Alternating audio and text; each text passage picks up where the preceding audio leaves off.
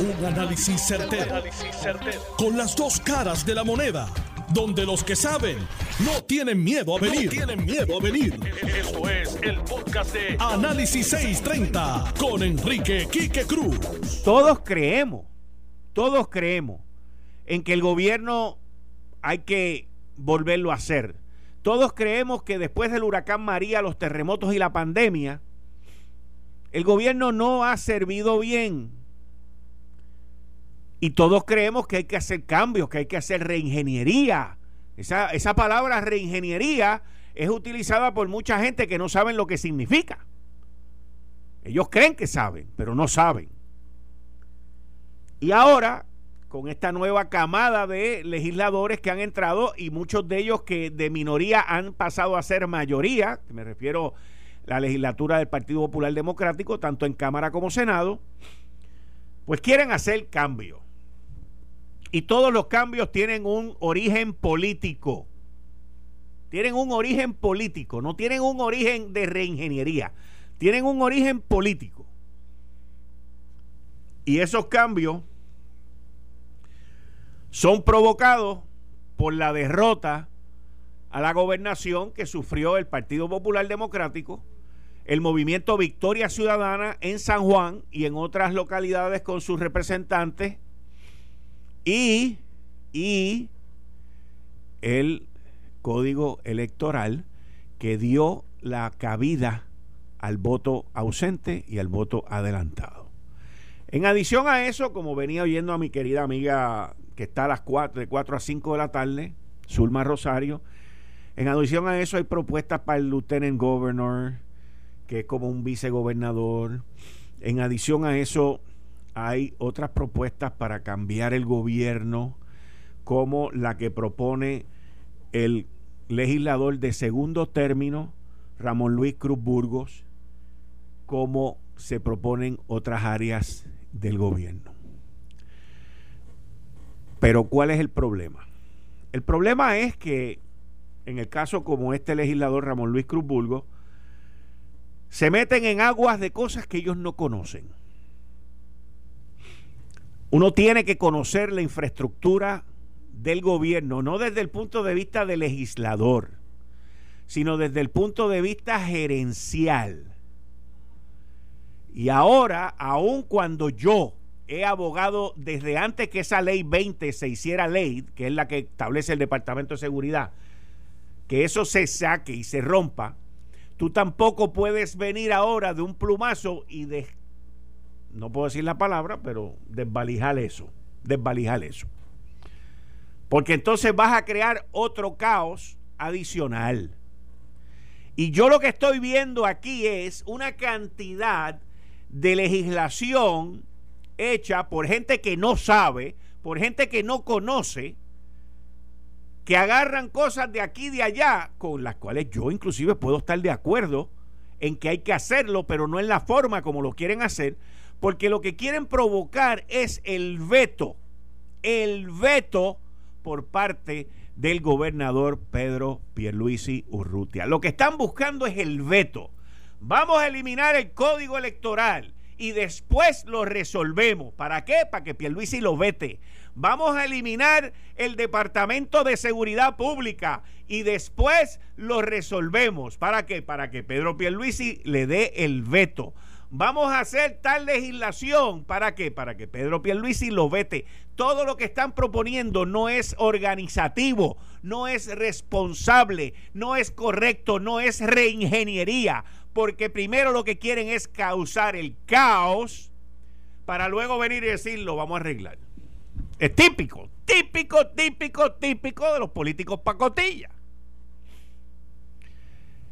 Y entonces, mire, cuando usted oye a un representante, como es el caso este de Ramón Luis Cruz Bulgo, decir, y lo cito, hay otros compañeros de otros partidos que quieren integrarse, dijo Cruz Burgo, quien este cuatrenio quiere examinar también la implementación de la nueva ley de armas, el retiro de la policía y cómo este negociado distribuye sus recursos.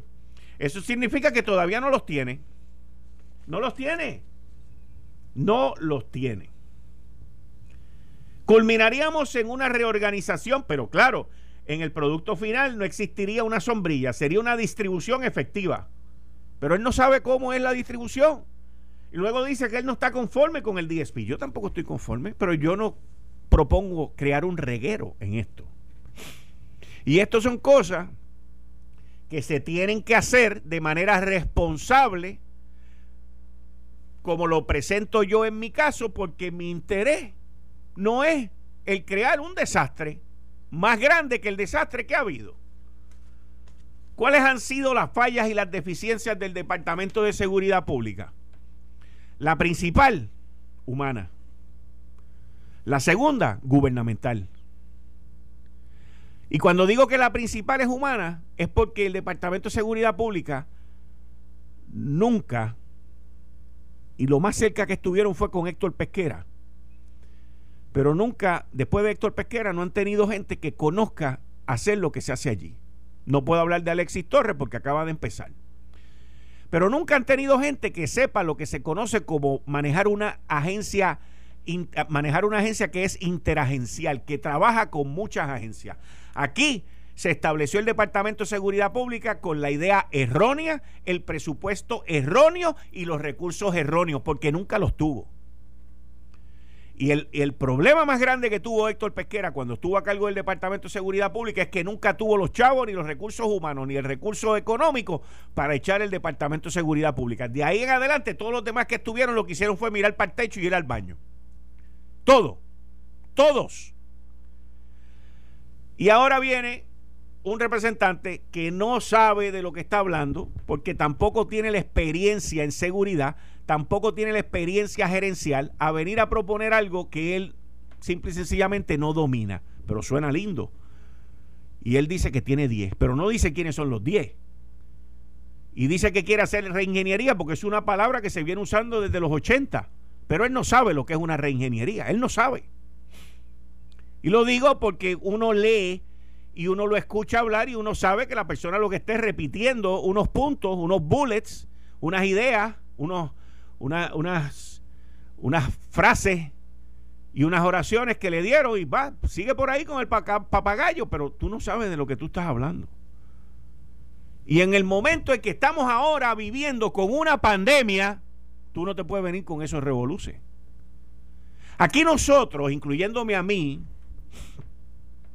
traemos soluciones, traemos ideas, criticamos, pero también decimos cómo es que se hacen las cosas.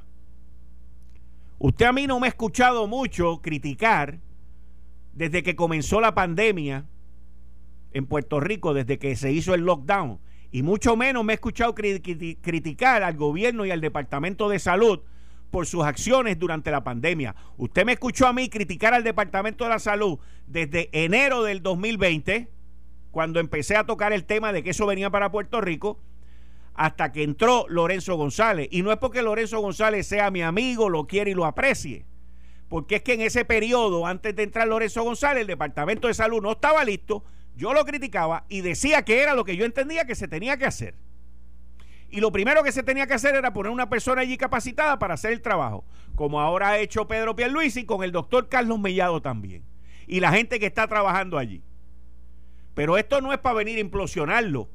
Y cuando Lorenzo entró allí no lo implosionó tampoco, al contrario, tuvo que recoger todo el, el, el, revolú que había allí y organizarlo. Pero yo quiero que usted sepa algo. Y esto no tiene que ver ahora con aquel, ni con el otro, ni con el otro.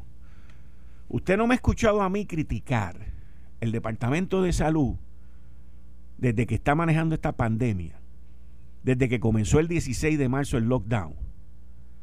Porque hoy nosotros podemos decir que nosotros estamos en una posición privilegiada mundialmente en términos de la pandemia. Aquí lamentablemente dentro de poco vamos a llegar a 2.000 muertos, pero aquí no estamos como en, en, en, Nueva York, aquí no estamos como en distintas ciudades de la nación norteamericana, aquí no estamos como en Madrid, Aquí no estamos como en otros lugares alrededor del mundo. México, señores, el segundo país en número de muertes. Estados Unidos, el número uno mundialmente en número de muertes. México, número dos. Italia, España,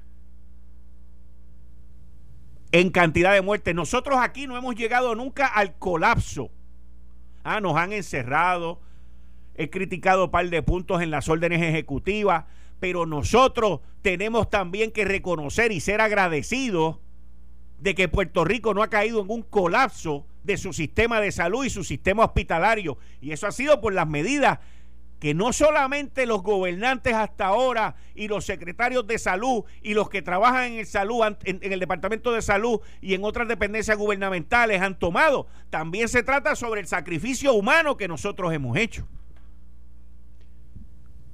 Puerto Rico está quinto en el mundo, señores, quinto en el mundo en términos de vacunación y nos quejamos que no hay vacuna, y nos quejamos que no hay esto, y nos quejamos que no hay lo otro, porque aquí hay una agenda también para tirarle y dispararle a los americanos. Vaya y busque por ahí, en el Caribe, cuántas naciones independientes están en quinto lugar en vacunación. Vaya y busque por ahí alrededor de Latinoamérica, alrededor del mundo, cuántas naciones independientes han tenido los miles de millones de dólares que hemos tenido nosotros aquí en fondos federales para proteger a la ciudadanía.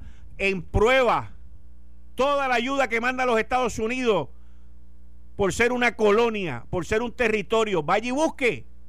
Y después póngase a criticar, porque sabe que lo que está criticando es una crítica política, es una crítica ideológica aquí en esta isla se ha hecho mucho. Y se han salvado miles y miles y miles de vidas. No solamente por la ayuda federal, pero también por las autoridades locales. Mire todo el dinero que se ha repartido aquí en el plan de asistencia nutricional y lo que viene ahora también.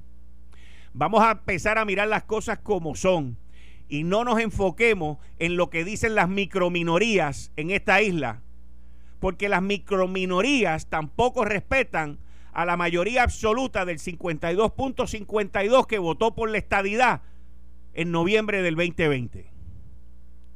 Pero no todo es malo. Aquí se han salvado muchas vidas. Aquí se ha hecho mucho, mucho en la administración pasada bajo Wanda Vázquez y en esta administración bajo Pedro Pierluisi. Y el día que lo hagan mal, como lo dije ayer y como lo seguiré haciendo, se los denuncio también. Pero no podemos venir tampoco aquí a embaratar las cosas sin decir cómo es que las vamos a montar de vuelta. Seguro que yo estoy de acuerdo con que el Departamento de Seguridad no ha servido, pero explíqueme cómo es que va a ser esa reingeniería. Dígame, dígame cómo es que ustedes lo quieren hacer. Hagan vistas públicas, denle participación al pueblo y explíquenle cómo es que ustedes bajo legislación proponen hacer eso. No empiecen a hacer legislaciones por ahí para que Pedro Pierluisi empiece a dar veto porque le tiene que vetar los disparates que se están legislando aquí. Sean responsables. El pueblo pidió diversidad en la legislatura para que se escuchen distintas voces, no para que las voces creen más caos, sino para que las voces traigan ideas nuevas, soluciones nuevas, distintos puntos de vista y Puerto Rico pueda estar mejor, no para crear más caos del que tenemos. Si vamos a, desmantelar el Departamento de Seguridad, ¿cómo lo vamos a hacer? ¿Qué recursos van a estar disponibles para la Policía de Puerto Rico? ¿Qué prioridad en términos de presupuesto va a haber para la Policía de Puerto Rico? ¿Cómo vamos a proteger que el negociado de ciencia forense no vuelva a caer en el desmadre que cayó que llevó a separarlo? ¿Qué vamos a hacer con el Departamento de Corrección? ¿Qué vamos a hacer con los bomberos? ¿Qué vamos a hacer con emergencias médicas? ¿Qué vamos a hacer con el negociado de manejo de emergencia?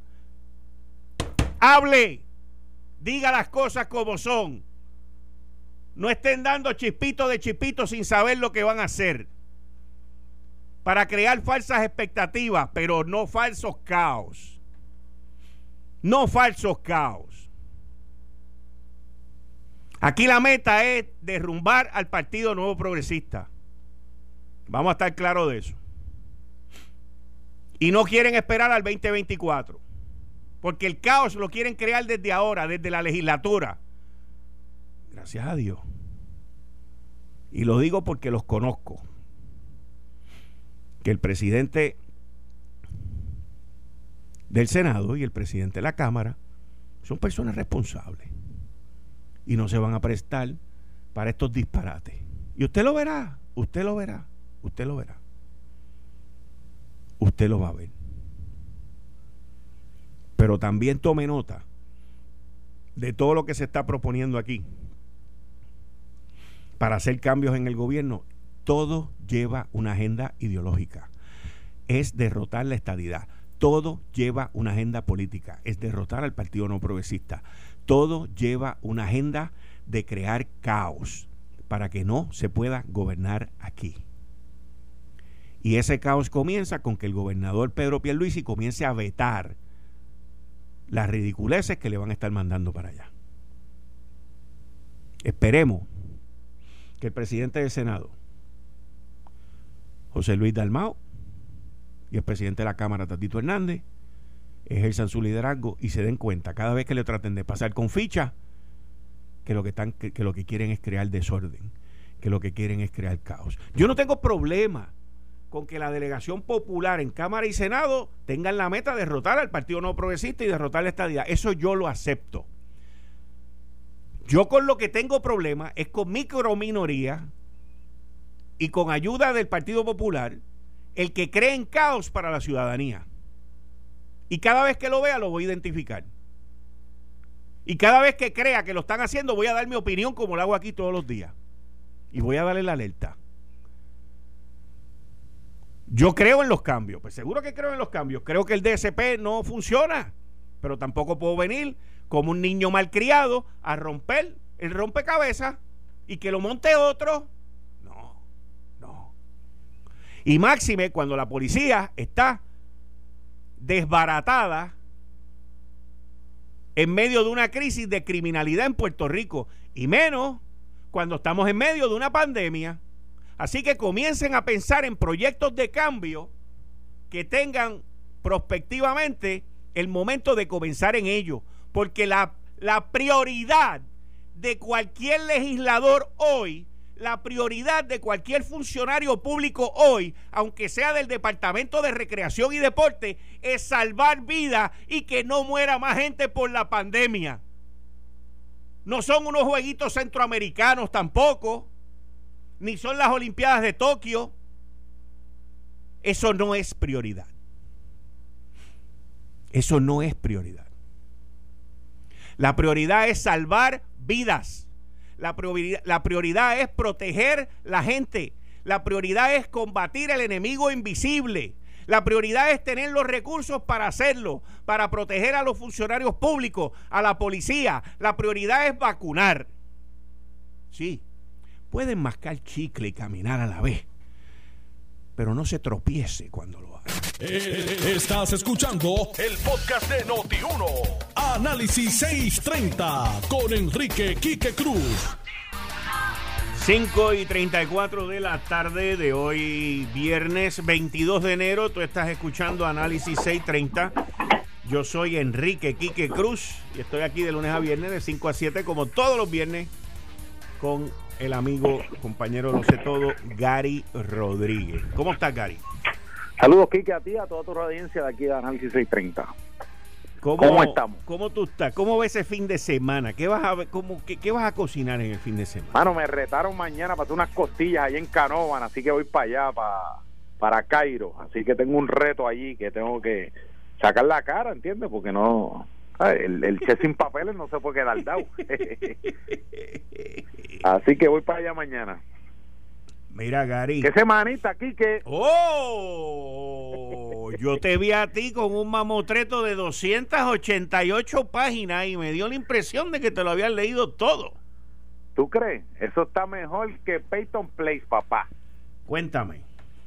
Mira, Elías Sánchez radica una demanda este, donde demanda a Jay Fonseca, José Fonseca, a Tony Mojena y todas sus afiliarias, a NBC Universal y a Telemundo por la suma de 30 millones de dólares y 5 millones en su carácter personal, Quique. Y la realidad es que eh, cuando el que ha estado en algún proceso legal en alguna vez en su vida conoce lo que es el descubrimiento de prueba. Y el descubrimiento de prueba para que la gente lo tenga en arroz es un conference donde de un lado se sientan los abogados de, del demandado y, y el otro lado se sientan los abogados del demandante y pegan a pedir información. Los abogados de Elías Sánchez van a decirle, tú dijiste X, Y, Z, envíame la prueba que tú tienes para, para, para haber dicho eso al aire. Y los abogados de Telemundo, de Fonseca y van a empezar a decir, envíame información de quiénes son tus clientes y quiénes son todo eso. Cuando tú evalúas que esa es la realidad con la que se va a enfrentar Elías Sánchez al tirarse esta maroma de demandar un medio de comunicación poderoso, gente que tiene billete para pagar al abogado, este, pues tú dices, pues mira, si se tira esa maroma es porque el hombre sabe que tiene las de ganar y que dijeron muchas cosas que no son ciertas. Y el problema es que, que, que con la inmediatez de las redes sociales, aquí se ha perdido un elemento fundamental en lo que es el periodismo y en lo que es el reportar eventos noticiosos, Quique. Sí. Que es la corroboración. Y dentro de los videos que nosotros hemos eh, eh, reseñado que se mencionan en la demanda, hay videos en donde sale un canal que ya desapareció de Telemundo, un, programa que ya desapareció de Telemundo, diciendo el número de caso 2345849 es el sobresellado de la acusación para gestar a Elías Sánchez en Miami. Y yo no soy el abogado de Elías Sánchez. Pero lo primero que tú haces, si yo te doy ese número de caso, Quique Cruz, ¿qué es lo primero que tú vas a hacer? Yo, yo vi el video y sería lo que tú hiciste. busco. tú lo buscaste en el internet y lo chequeaste yo voy al docket y lo busco y yo digo, pero ven acá, esto será verdad, deja ver qué dice el docket federal. Y cuando tú eres un caso de Mitsubishi contra unos bancos, una demanda civil, entonces se tiran esa maroma para decir que alguien está a punto de que lo arresten. Oye, hay que ser bien bravo. Y eso, y el que, y el que piense aquí que eso no causa daños, pues no sabe dónde está viviendo porque aquí se, se, se aquí dicen una cosa y la gente adjudica 60 más. Pues entonces, Elías Sánchez, muy sigilosamente, estuvo calladito, año y medio, recopilando toda esa información y ha presentado senda demanda. Y lo interesante de todo esto que salió en, en Lo sé todo es que falta más gente. Elías Sánchez dice que ¿Cómo, cómo, para, para, para, para, para, para, para, para, ¿Cómo, ¿Cómo que falta más gente? Son más los hijos del muerto. No, pero eh, son más los que van a demandar. Son más los que van a demandar y hay más documentación que la demanda va a ser enmendada. Y dentro de lo que, eh, y yo te estoy dando el, el, entre líneas de, de, la entrevista. Ajá. Si te fijas, cada vez que mencionaba que ah, yo Fonseca dijo una cosa y la dijo como abogado. Y él como abogado, que él dijo esto. Y él como abogado, que él dijo otro. Apúntalo por ahí en la libretita que te tienen los muchachos ahí, Serra. Que es donde tú apuntas todo, que la metes en el bulto. Ajá, dime. Va a venir una querella para desaforarlo en el Tribunal Supremo. Espérate, espérate, espérate, espérate, espérate, espérate, que voy a apuntar ahora. Por lo que yo entiendo, que, es el entre líneas de lo que estamos leyendo. entiende que viene una querella contra él por cuestiones éticas ante el Supremo de Puerto Rico. Ante el Supremo de Puerto Rico. ¿Sabe? Yo lo que veo es alguien que se ha preparado, que se ha tirado esta maroma y que va, eh, ¿saben? No, en la, en la entrevista él dice que, ¿sabe? Aquí no hay transacción que valga aquí hay una unas cosas que se dijeron que me las van a tener que probar. Y aquí tenemos que recordar, hay que ir a la historia. Está el caso de Sila Calderón contra el vocero, de la historia de la mucama, en donde el vocero tuvo que transar y admitir en aquel entonces que fue una historia que no tenían eh, no habían no habían corroborado y que fue historia falsa que publicaron y tuvieron que pagarle un billete a Sila Calderón y Adolfo Kranz.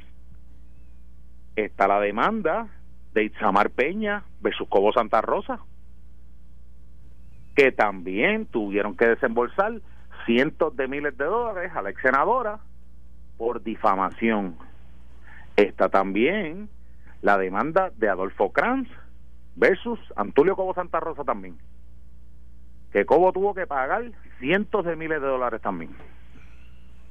Por todos esos casos, o sea, eh, la gente tiene que entender que eso, esto de decir una cosa y disparar de la baqueta sin corroborar, tiene sus consecuencias. Lo que pasa es que aquí mucha gente los deja pasar eh, y, y mi consejo a todo el mundo, y por eso, tanto en lo sé todo como aquí en Análisis 630, aquí se corrobora, sí. aquí se tiene que corroborar para que las cosas estén más claras que el agua de piscina, porque este los errores de esa índole cuestan y cuestan muchísimo dinero y el silencio ensordecedor de mucha gente después que nosotros sacamos la exclusiva de la demanda que fue radica, que fue radicada el 31 de diciembre del 2020 sí, señor.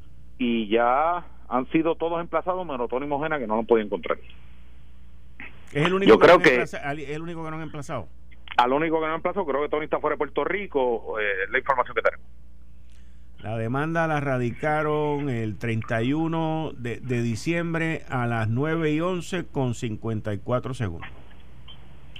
Fue radicada electrónicamente en esa fecha.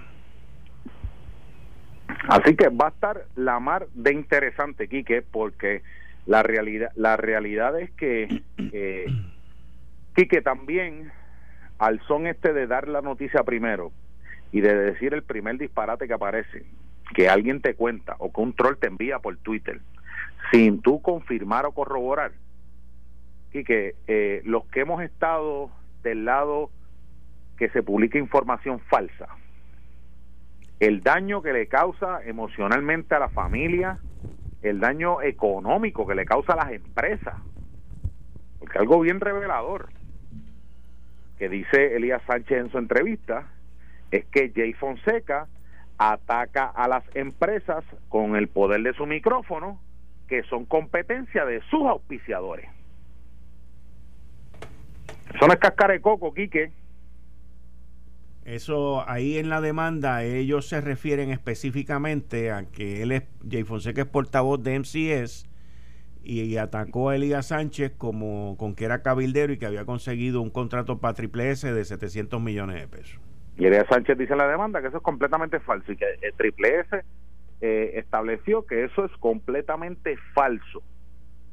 Lo que estableció Jay Fonseca. Entonces tú dices, el paladín de la justicia, el que defiende a, al pueblo de Puerto Rico, la realidad es que tiene una agenda para atacar a quien no le pague o a la competencia del que le está pagando.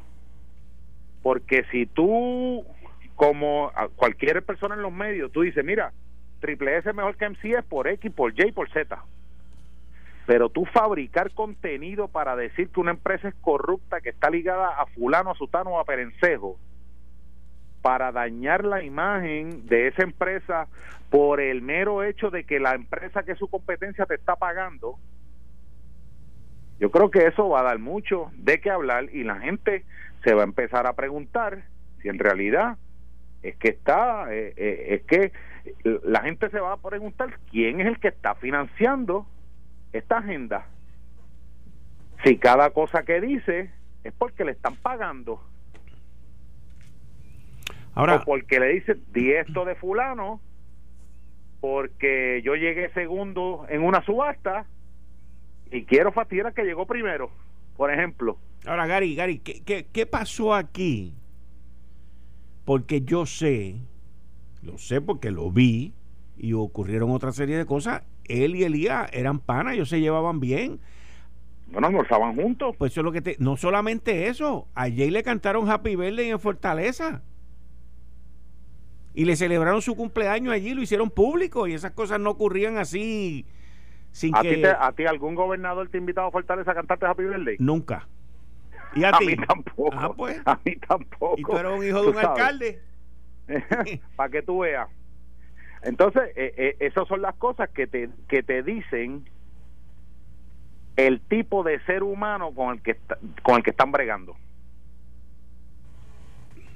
Tipo de ser humano de que eh, te dice una cosa de frente y te hace otra cosa detrás y que tiene una agenda escondida.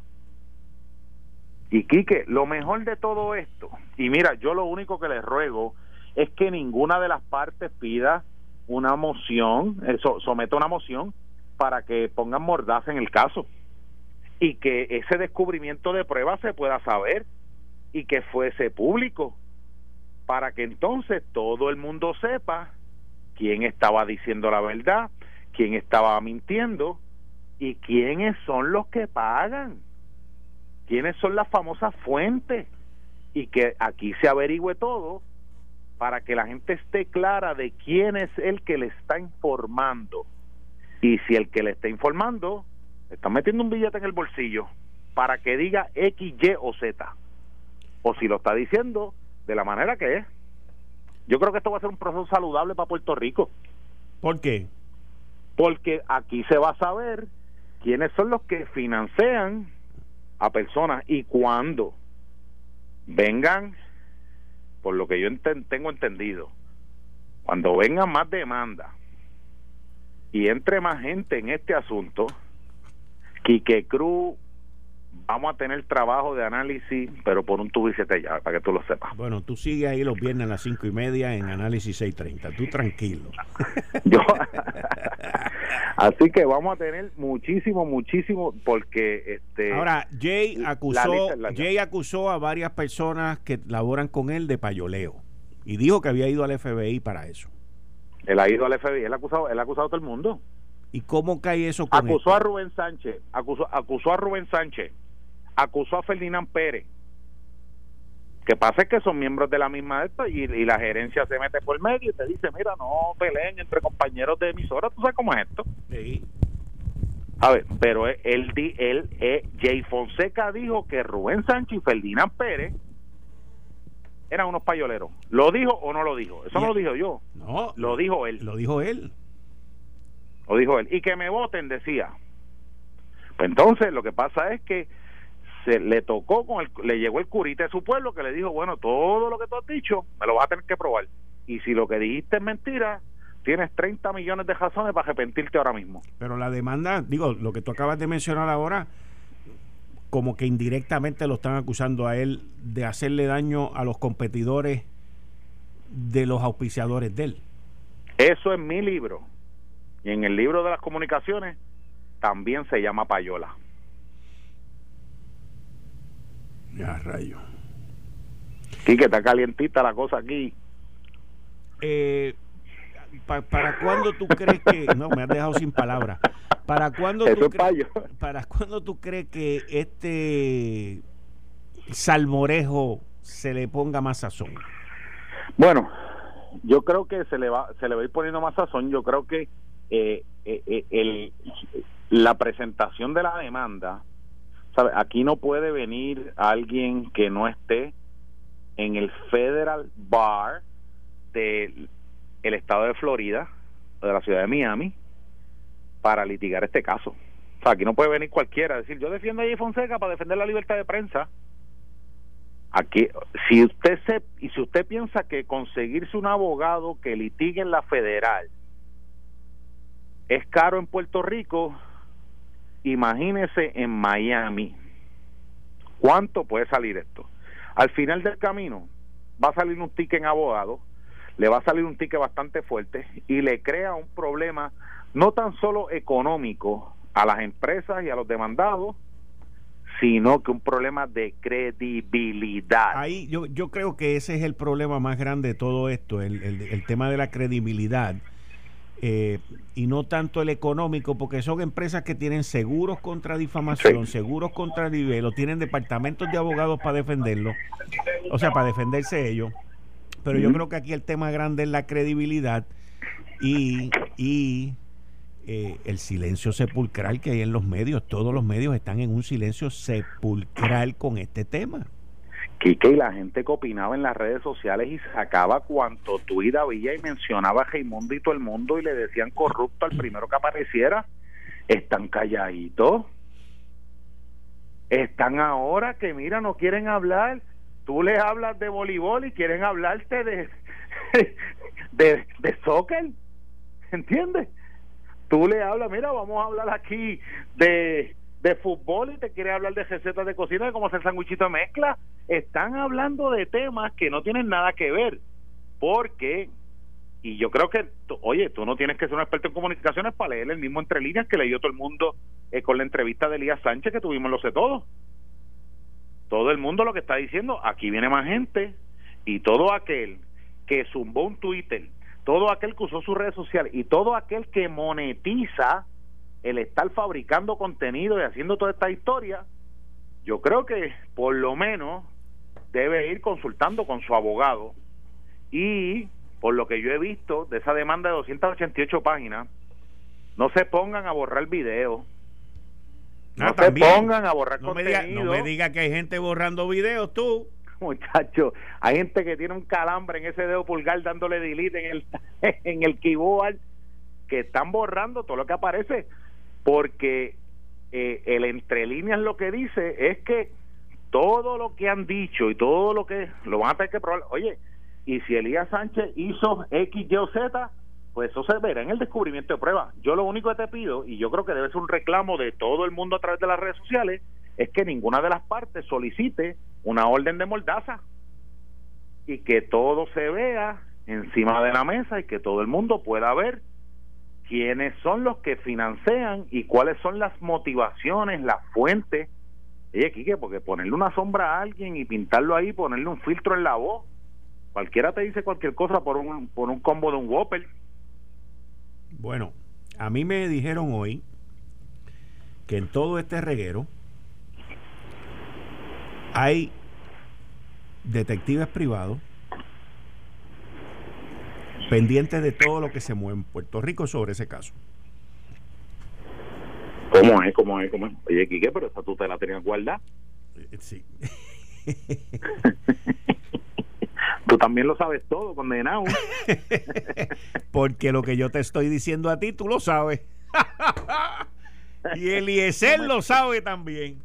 Eliezer lo sabe también. que fue, Oye, que se, se consiguió su entrevista allí en el parking antes de, antes de que abordara. No te vayas, escúchate esto. Yo tengo aquí un cantito, mira. Este tiempo ha servido precisamente para ir recopilando todas las difamaciones que hubo aquí por parte de Jay Fonseca y de parte de Telemundo, que a ciencia y paciencia permitió que él hiciera básicamente todo lo que él quisiera. Y tenemos una persona que por un espacio de tiempo, cada vez que había una controversia, insertaba mi nombre sin yo tener absolutamente nada que ver. Nada que ver. Y en la demanda le damos 288 páginas de ejemplos que todavía faltan muchos, muchos, muchos más por añadir de cómo él cogía y fabricaba contenido, Eliseo. Él cogía una declaración jurada y decía, aquí está la evidencia de la corrupción de Elías Sánchez. Así mismo, y ese documento que él sacaba, a mí no me mencionaba por ningún lado. Lo ponía en pantalla y decía, aquí está, para que el pueblo de Puerto Rico vea. Y era toda una mentira. Está.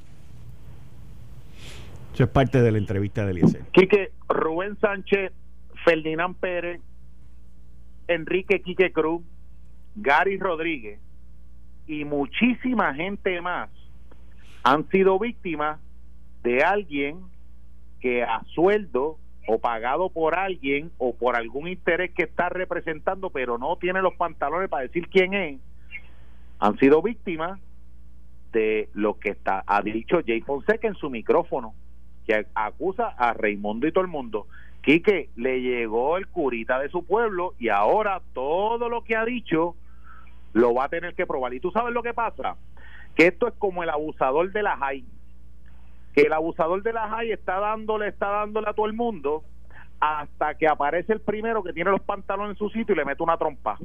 Después de eso, todo el mundo se la quiere apuntar con el abusador de la JAI.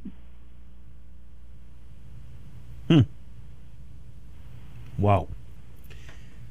Bueno, yo sé que, y que estamos matando en rating. Sí, yo sé, yo sé que tú tienes la primicia, así que el viernes que viene sé que va a haber más. Sé que va a haber más. de veras. Muchas gracias. Así que, Quique, buen fin de semana a ti, a toda tu radio escucha. Y continuamos el viernes que viene y te lo sé todo. Dale, brother. Un abrazo. buen fin de semana.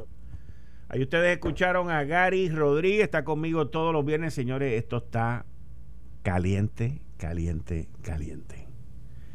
Pero nosotros seguiremos informándoles a ustedes y dando nuestra opinión también.